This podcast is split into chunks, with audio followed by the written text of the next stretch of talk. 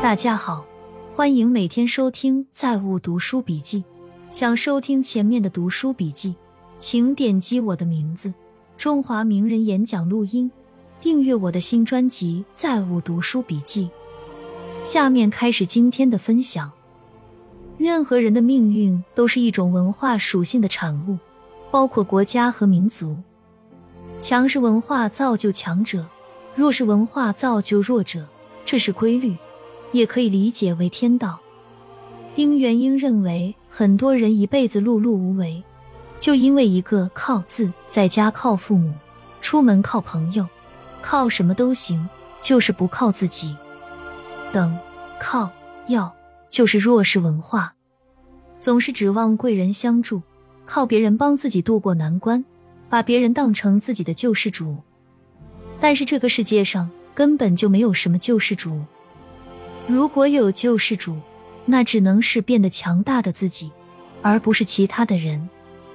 天道一上映就受到追捧，虽然做了很多删减，但豆瓣评分依旧高达九点二，成为商业剧的天花板。但由于电视剧中的许多情节片段太过残酷真实，将自私的人性展现的淋漓尽致，所以前后遭到了多次的删减，后来更是直接禁播。直到近年才得以重新上架。《天道》中被删减最狠的镜头是芮小丹在王志文面前脱衣表白的片段。后来左小青借着酒劲问王志文：“当年我脱光出镜向你表白的时候，你心动了没？”王志文回答了一句特别值得玩味的话：“我承认丁元英当时心动了。”不似有本书叫《血仇定律》。里面有个概念叫做命价，什么意思一望而知。但是很多人觉得，只有人挂了以后才会谈这个东西，和我生活一点关系都没有，完全就是个法律概念。不是这样的，你我乃至所有人都活在这个定价系统中。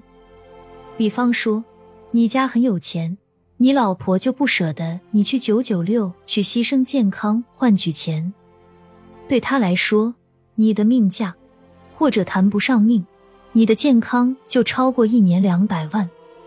但是如果你没钱，你老婆就会催着你从国企辞职去福报厂赚钱，你的健康这时候就比不上五十万一年。他不知道这样有损健康吗？当然知道啊，但是他需要的不是你的健康，是你带回来的钱。说的赤裸裸一点，一个健康但是不能赚钱的老公，对他的价值远低于一个哪儿都有病但是能赚钱的老公。这就是你家人给你的身体定的价格。我跟你们讲讲我一个客户家庭刚经历的事情。那对客户夫妻都是外地来北京的寒门新移民，夫妻俩都是码农，靠自己奋斗在北京买的房。男方三十六岁。女方三十八岁，孩子两岁，房贷还有二百万。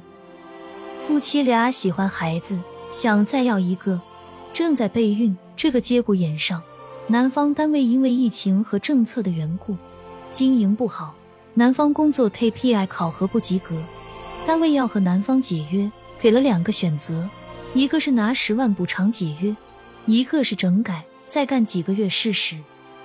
不过整改没通过的话，会直接裁员，那十万赔偿就没有了。夫妻俩权衡后，还是选择整改，没有去拿那十万的补偿，因为男方已经三十六岁，离职的话大概率找不到靠谱工作，倒是女方一个人养孩子还房贷，夫妻俩得风，所以他们选择搏一下，争取男方后面能继续在单位干下去。现在他们要二胎的计划自然是暂时搁置了。一个三十五岁后就没法找工作的国家，没有资格去谈拯救生育率。养孩子是要钱的，如何预防社交疲劳？一定会有反驳你的人，别太在意。二被讨厌也没关系，只和喜欢的人交流就行了。三批评中夹杂着人格否定的人。可以直接无视。四面对恶意，不必善良。五不用试图说服所有人。成年人的世界是靠实力说话的，嘴巴没用。远离那些总是抱怨、争吵、唠叨的人，他们还没有长大。少说多做，永远没错。在时间的长河里，哪些企业可以活得更久？其实那些看起来很牛逼的企业，不一定可以活得很长。比如苹果，这是一家多么优秀的公司，极富创新的设计和体验。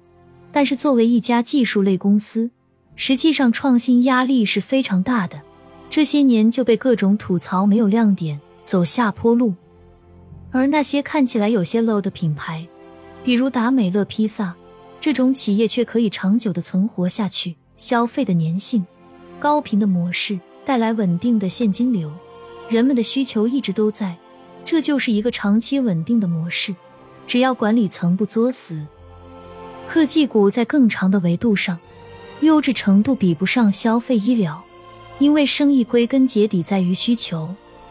那些生化环材的二一大学毕业生，他们赚钱能力大概率比不上卖米粉卤鸡爪的父辈。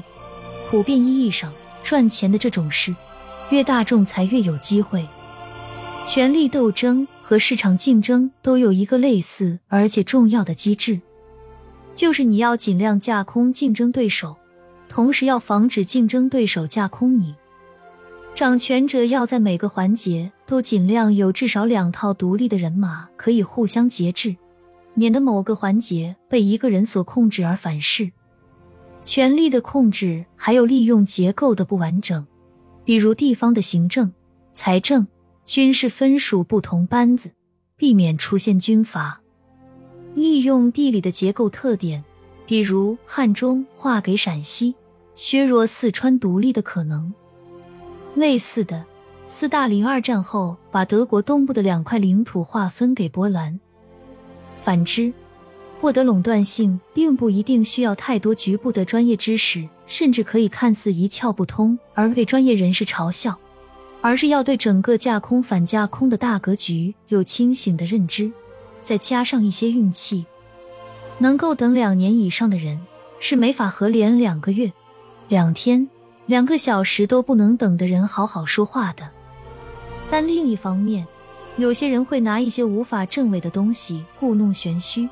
装神弄鬼，然后披上长期主义的外衣，所以没有长时间的折腾的经历，很难一下子看清问题本质。能够以四五年以上的长期趋势来思考和布局，是一种巨大优势。尤其是这种长期趋势和大家看得到的短期的趋势是截然相反的方向。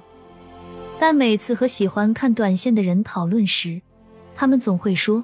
虽然长期趋势会如何如何，但是因为短期会如何如何，所以我们要以短期为重。我的评论是：虽然短期会如何如何，但因为长期趋势很明显会如何如何，所以要以长期为重。所以大家只能都自说自话，互道珍重，投机山寨币、山寨股票等等。本质上是一种不断赌小概率的野鸡变凤凰的骚操作。这个操作之所以骚，是因为野鸡变凤凰的概率一般都很小，而好不容易碰巧遇上一只野鸡真的变成凤凰之后，他又会迫不及待的把凤凰抛掉，去猴急的寻找下一只能变凤凰的野鸡。实践中，野鸡变凤凰的概率不到百分之十。但牛市的时候会产生一种幻觉，以为自己点的野鸡都可以变凤凰，骗得自己都信了。这种骚操作长期坚持下来，大概率会归零。长期看，可能在百分之零点一到百分之一之间。